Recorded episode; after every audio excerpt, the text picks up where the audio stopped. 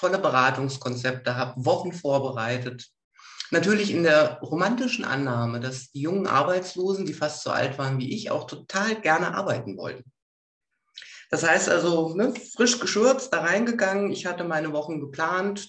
Die komplette Klasse dreht sich rum, setzt sich mit dem Rücken zu mir. Und zwar eine Woche. Bist du Erzieherin, Heilerziehungspflegerin, Sozialpädagogin oder Heilpädagogin? In der Kita, Schule, Jugendhilfe, Behindertenhilfe oder in angrenzenden Berufsfeldern tätig? In all diesen Feldern unterstützen wir Menschen ganzheitlich in ihrer Entwicklung. Und in all diesen Tätigkeitsfeldern geht es um professionelles Handeln. Hast du Lust auf einen kleinen Fachtalk dazu? Ich habe nämlich eine spannende Gästin im Interview.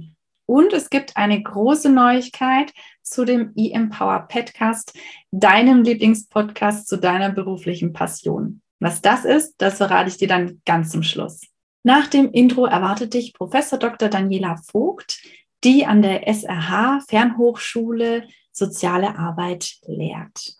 Bei www.innovation-empower.com, deinem Lieblingsfort- und Weiterbildungsportal, findest du einige Online-Kurse und E-Books von ihr. Aber jetzt lernen wir sie erstmal kennen.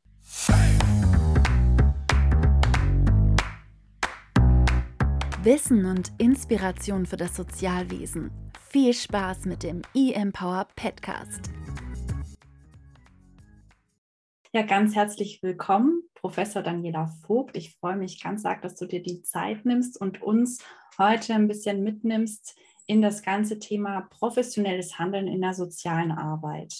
Und das ist ja ein sehr weit gefächertes Thema, aber bevor wir inhaltlich einsteigen, finde ich es schön, wenn wir dich noch ein bisschen näher kennenlernen dürfen und ein bisschen was von dir erfahren. Magst du uns ein bisschen was erzählen über deinen Werdegang und ja, vielleicht auch, was dich in die soziale Arbeit, ich sag mal, getrieben hat? Ja, sehr gerne. Erstmal herzlichen Dank, dass ich hier sein darf. Also ich freue mich sehr. Mein Name ist Professor Dr. Daniela Vogt. Ich arbeite für die SRH Mobile University. Und was hat mich zur Sozialarbeit verschlagen? Also ich bin leidenschaftliche Sozialarbeiterin seit über, darf man gar nicht sagen, 20 Jahren merkt man dran, dass man ein bisschen älter ist. Und was hat mich dahin gebracht? Also ich habe das erstmal, habe ich ganz viele Sachen studiert, war eigentlich Leistungssportler und hat irgendwie alles nur so halb gepasst. Und das Einzige, was mich schon immer interessiert hat, ist der Mensch. Warum macht er was? Wieso macht er das? Und wie kann man es vielleicht zusammen besser machen? Und als ich dann irgendwann die soziale Arbeit für mich entdeckt habe, war ich Feuer und Flamme, wobei ich noch ein bisschen anders studiert habe, als das wahrscheinlich viele Leute heute tun. Also wir haben uns pausenlos in Selbst- und Fremdwahrnehmung ergangen und haben immer geschaut, wer die schlimmste Geschichte hat und haben das alles durchlitten. Ansonsten haben wir auch gerne das kotzende Känguru gespielt und allerlei äh, Spiele, die man so als Sozialarbeiter mal machen musste vor 20 Jahren. Und aus all dem ist aber eine Leidenschaft geworden, weil es einfach so viel Spaß macht, mit Menschen zu arbeiten. Jetzt hast du mich gerade neugierig gemacht, das kotzende Känguru, was ist das denn? also man muss dazu sagen, ich persönlich hasse Gruppenspiele. Und ähm, aber zu dieser Zeit war das immer so, wir hatten auch so eine in Selbst- und Fremdwahrnehmung hattest du immer irgendwie auch, du musstest dich blamieren. Das heißt, wir sind also wirklich auf die Straße hier mitten in Kassel gegangen, haben das kotzende Kängurus ins Spiel, da singt man schön und stellt das Ganze laut malerisch dar. Und dann singst du irgendwann so das kotzende Känguru, dann hältst du so die Hände vor dir und irgendeiner kotzt so rein und dann guckst du mal, ob du dich blamiert hast, ob du da stehen kannst und wie du eigentlich mit deinem Selbstbild so leben kannst. Hm. Mach's aber nicht mehr.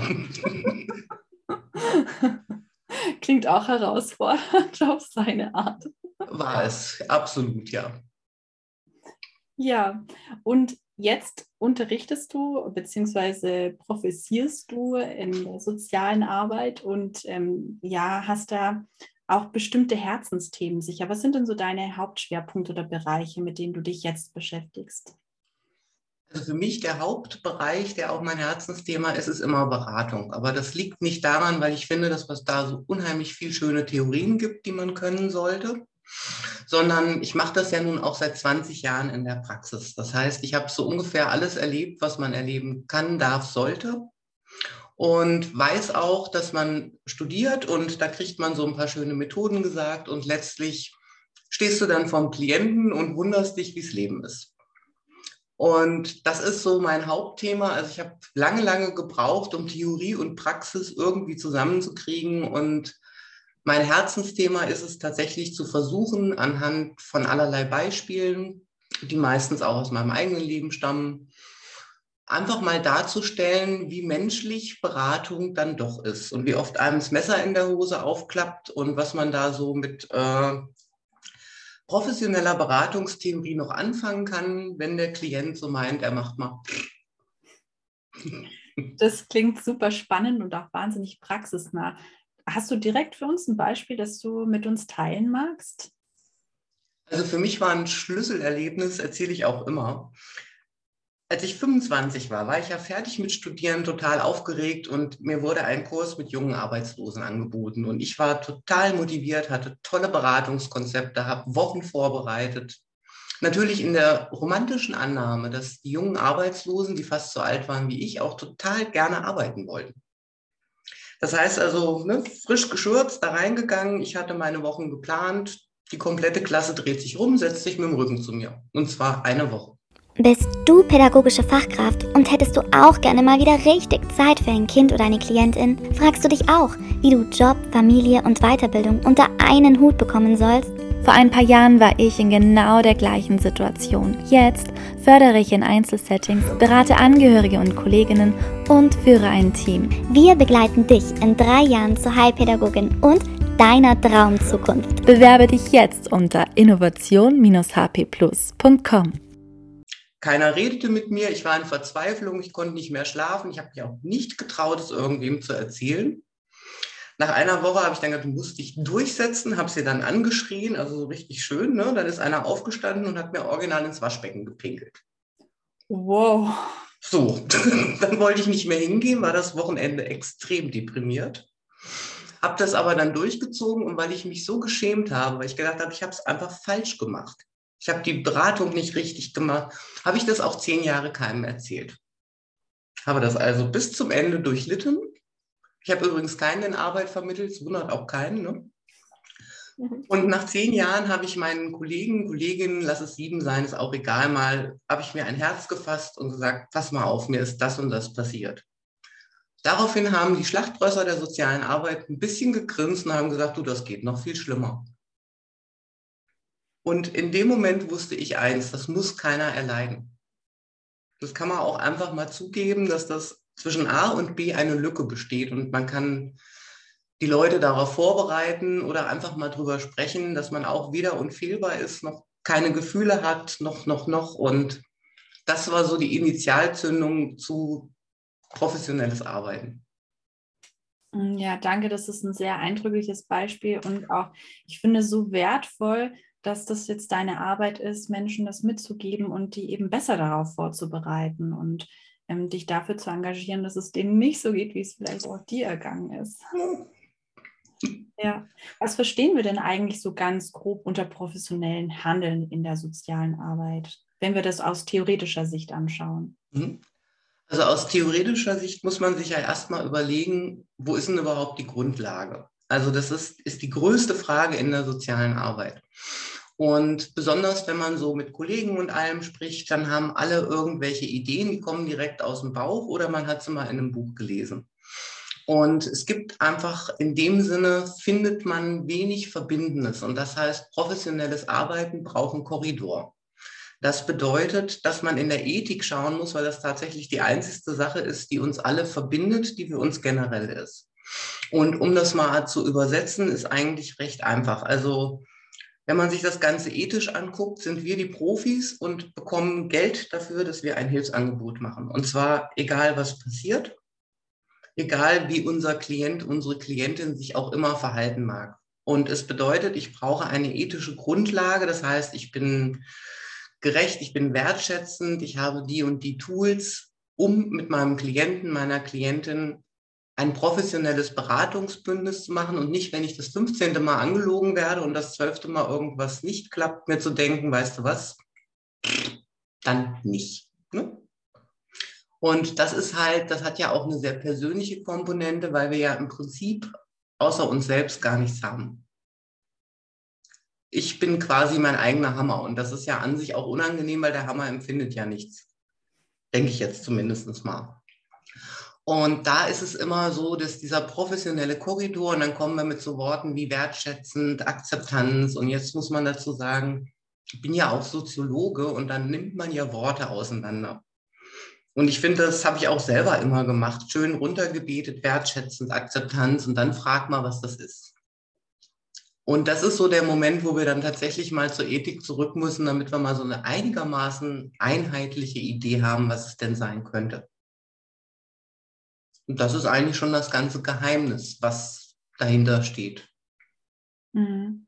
Jetzt hast du auch schon eine Frage von mir ein bisschen vorweggenommen, das Thema der Professionsethik, weil das ja auch, wie du sagst, eine Grundlage ist.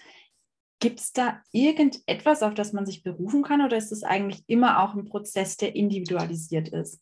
Das ist die Lieblingsfrage, die mir alle immer stellen. Ähm, von daher sehr gut.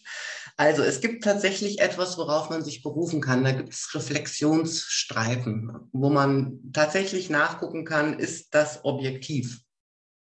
Und wenn man professionell arbeiten möchte, und es ist ein langer, langer Weg, wo man sehr viel äh, an sich selbst arbeiten kann, dann kann man sich auf diese Reflexionssachen zurücksetzen und da gibt es auch wirklich objektivere Kriterien. Dass ich im Einzelfall natürlich irgendwie nicht jeden Klienten gleich behandle, ist völlig klar. Das wäre ja völlig an der Profession vorbei.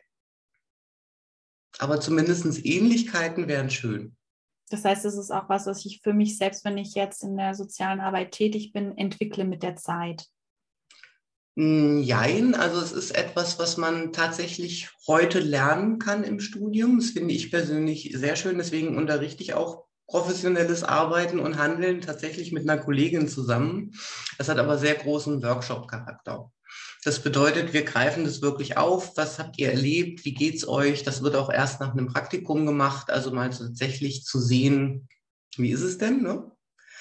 Und dann aber auch wirklich zu gucken. Und mir persönlich, ich mache da auch keinen Unterschied zwischen Erziehern und Sozialarbeitern und ähm, Pflegern. Also jeder, der mit Menschen arbeitet, hat diese Problematik. Da braucht dir ja nur einer unter den Händen wegsterben oder fürchterlich leiden. Also einfach so das, was auch in der Profession normal ist in vielen Bereichen. Und da gilt es einfach wirklich eine, eine Vorbereitung zu treffen und die ist nicht so individuell, was aber immer so ist, wenn ich verstanden habe, was ist denn der Überbau, dann kann ich auch für mich selber da dementsprechend individualisieren. Mhm. Und für mich geht es immer um tatsächlich Stärkung der eigenen Persönlichkeit. Ich bin ein Riesenfan von Psychohygiene, von Reflexionen und auch tatsächlich von Eigensicherung, so wie sie von so SWAT-Teams und sowas kommt, aber halt in der Psyche. Also nicht, dass wir jetzt mit unseren Klienten in Fight gehen. Jetzt hast du vorhin schon gesagt, dass es ein ganz großer Punkt ist, auch mal diese hm, Schwierigkeit, Theorie und Praxis zusammenzukriegen und vielleicht auch den Anspruch zwischen äh, dem, was ich mir wünsche, wie es sein kann und wie dann nachher die Wirklichkeit ist. Und dann mit dem Thema der Reflexion. Und das kenne ich eben auch, dass man im Studium oder auch in der Aus- oder Weiterbildung ganz viel reflektiert und sich mit den Inhalten auseinandersetzt, sich mit sich selbst auseinandersetzt und dann nachher in der Praxis eigentlich gar keine Zeit mehr bleibt für diese Reflexion. Und mir auch Kolleginnen manchmal sagen, ja, das ist ein Luxus, sich da zu reflektieren. Gibt es da vielleicht einen Tipp oder hast du da vielleicht Erfahrungen, ähm, wie man das für sich besser gestalten kann oder vielleicht auch im Team gestalten kann, damit es eben nicht komplett runterfällt und plötzlich keine Bedeutung mehr hat? Da würde ich gerne ähm, mit zwei Sachen drauf antworten. Also ich bin überhaupt kein Fan von allem, was Placebo-Effekte sind. Das heißt, ich habe ja relativ viel auch große Unternehmen und Sozialunternehmen beraten und dann haben wir alle immer mal schön reflektiert und alle haben gesagt, was der Chef hören wollte, weil sie ganz einfach totale Angst hatten, rauszufliegen. Da wurden alle Befindlichkeiten befriedigt, alle sind nach Hause gegangen. Ich möchte nicht wissen, was die gesagt haben, als sie gegangen sind.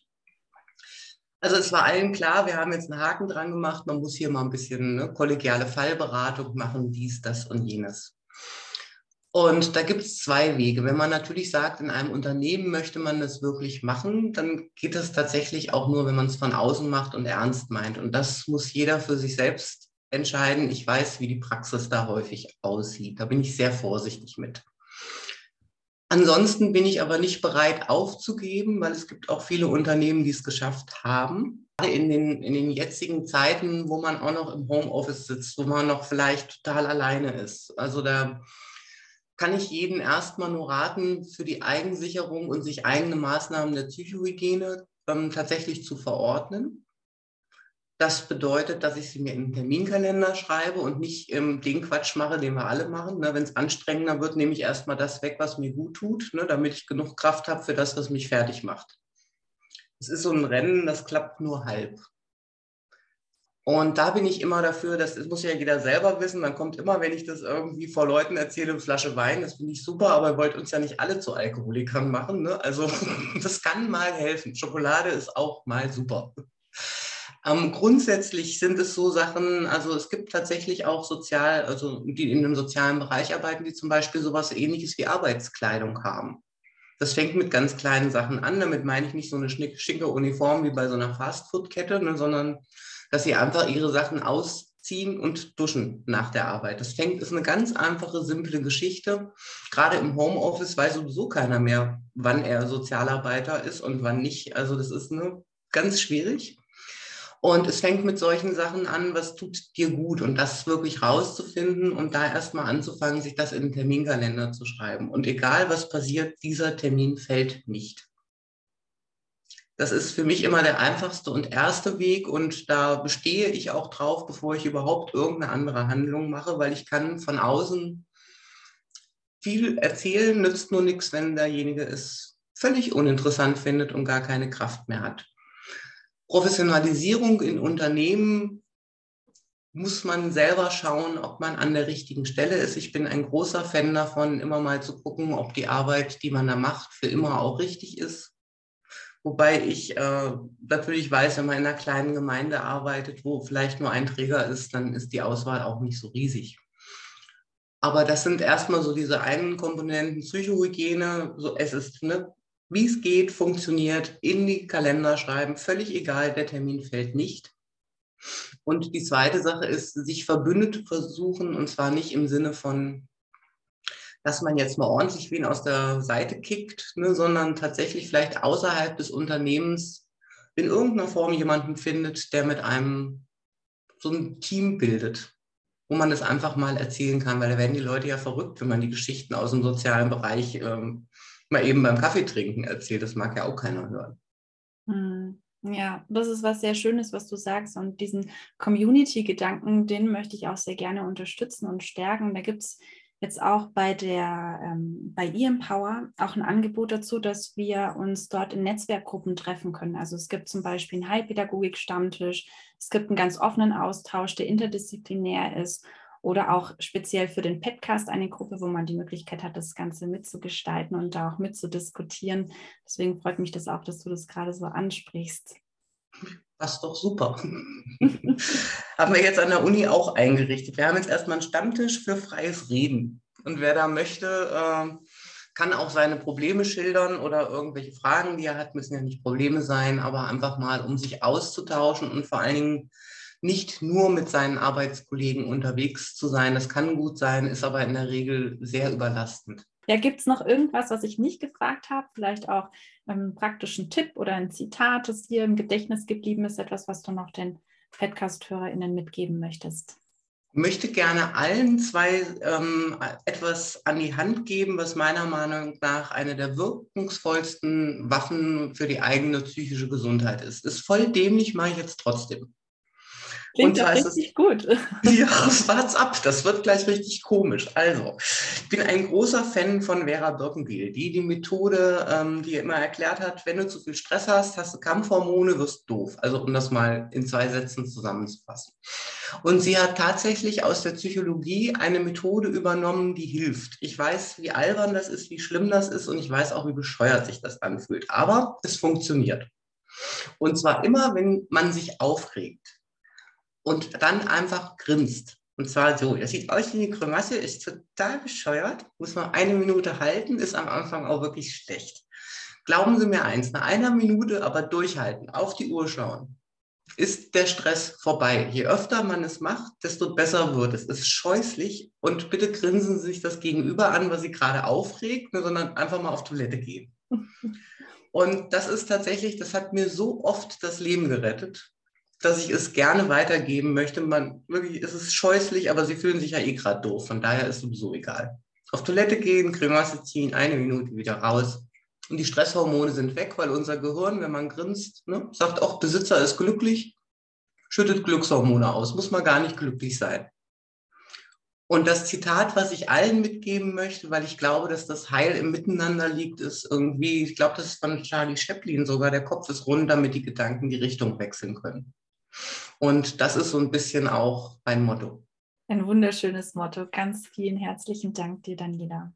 Ich danke dir. Hat dir das kurze Interview mit Professor Dr. Daniela Vogt gefallen? Wunderbar. Mir auch.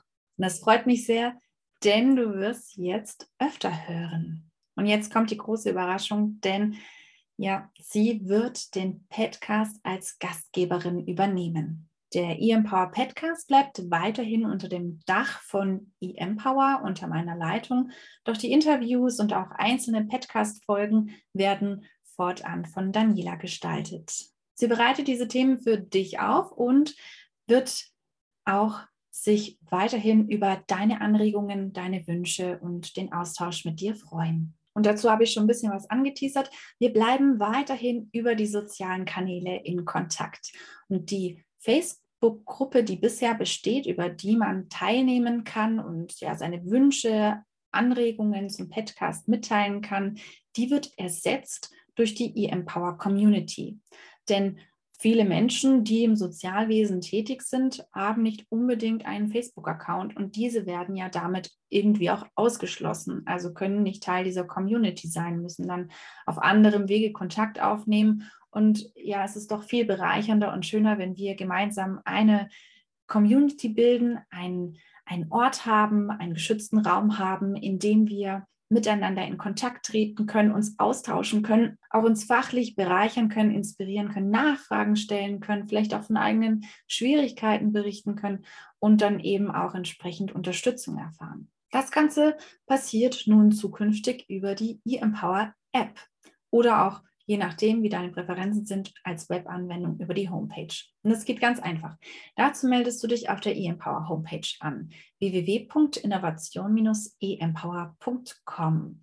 Hier gibt es die Möglichkeit, dich zu registrieren. Wenn du registriert bist, dann findest du den Reiter rechts oben, der heißt kostenfreie Inspiration, wo du sonst auch den Podcast und die Podcast-Folgen finden kannst. Und da gibt es einen Unterreiter, der heißt dann Netzwerkgruppen. Und hier findest du dann die einzelnen Gruppen, wie zum Beispiel den Heilpädagogik-Stammtisch, den offenen Austausch oder auch die Petcast-Community. Da kannst du ganz einfach beitreten und schon loslegen und dich mit anderen vernetzen. Das geht wirklich super einfach. Und wenn du dir die App runterladen möchtest, das findest du über die Fußzeile, also egal auf welcher Seite du bist, auf der Homepage, einfach in die Fußzeile runtergehen, da gibt es den Button App herunterladen. Da kannst du dir indem du ähm, ja deine Smartphone-Nummer eingibst, direkt die App ähm, aufs Handy laden. Das geht super einfach. Du gibst nur deine E-Mail-Adresse an. Das kann auch eine Fake-Adresse sein. Das heißt, das ist auch so, dass wir kaum Daten erheben und die Daten, die erhoben werden, die landen auf deutschen Servern und werden auch mit grünem Strom betrieben. Also rundum eine gute Sache, finde ich. Und so freue ich mich, wenn du auch Teil dieser Community wirst und ja, dort beitrittst und mit uns weiterhin in engen Kontakt bleibst und dich mit uns austauschst. Einen gesonderten Erklärfilm dazu findest du übrigens auf dem YouTube-Kanal Innovation E-Empower. Auch dort gibt es noch weitere fachliche Inspirationen. Da lohnt es sich auch mal reinzuschauen. Also ich hoffe, dass wir uns dort persönlich treffen und ich freue mich schon wahnsinnig auf die nächsten Folgen, die mit Professor Dr. Daniela Vogt entstehen werden, immer zum 15. eines Monats. Und wenn dir der Podcast gefällt, dir die Folge gefallen hat, dann unterstütze sehr gerne unsere Arbeit, indem du die Folge teilst, likest und uns eine Bewertung gibst, zum Beispiel über iTunes. Wir sind angewiesen auf deine Unterstützung, damit mehr Menschen den Podcast sehen und hören können und ja mit uns in den Kontakt kommen und sich fachlich inspirieren und austauschen können. Also ganz herzlichen Dank für deine Unterstützung, für dein fachliches Engagement und für dein Interesse. Und dann freue ich mich ganz herzlich bis zu unserem nächsten Kontakt in der Community über eine Bewertung oder welche Form auch immer. Und bis dahin eine gesunde und gute Zeit.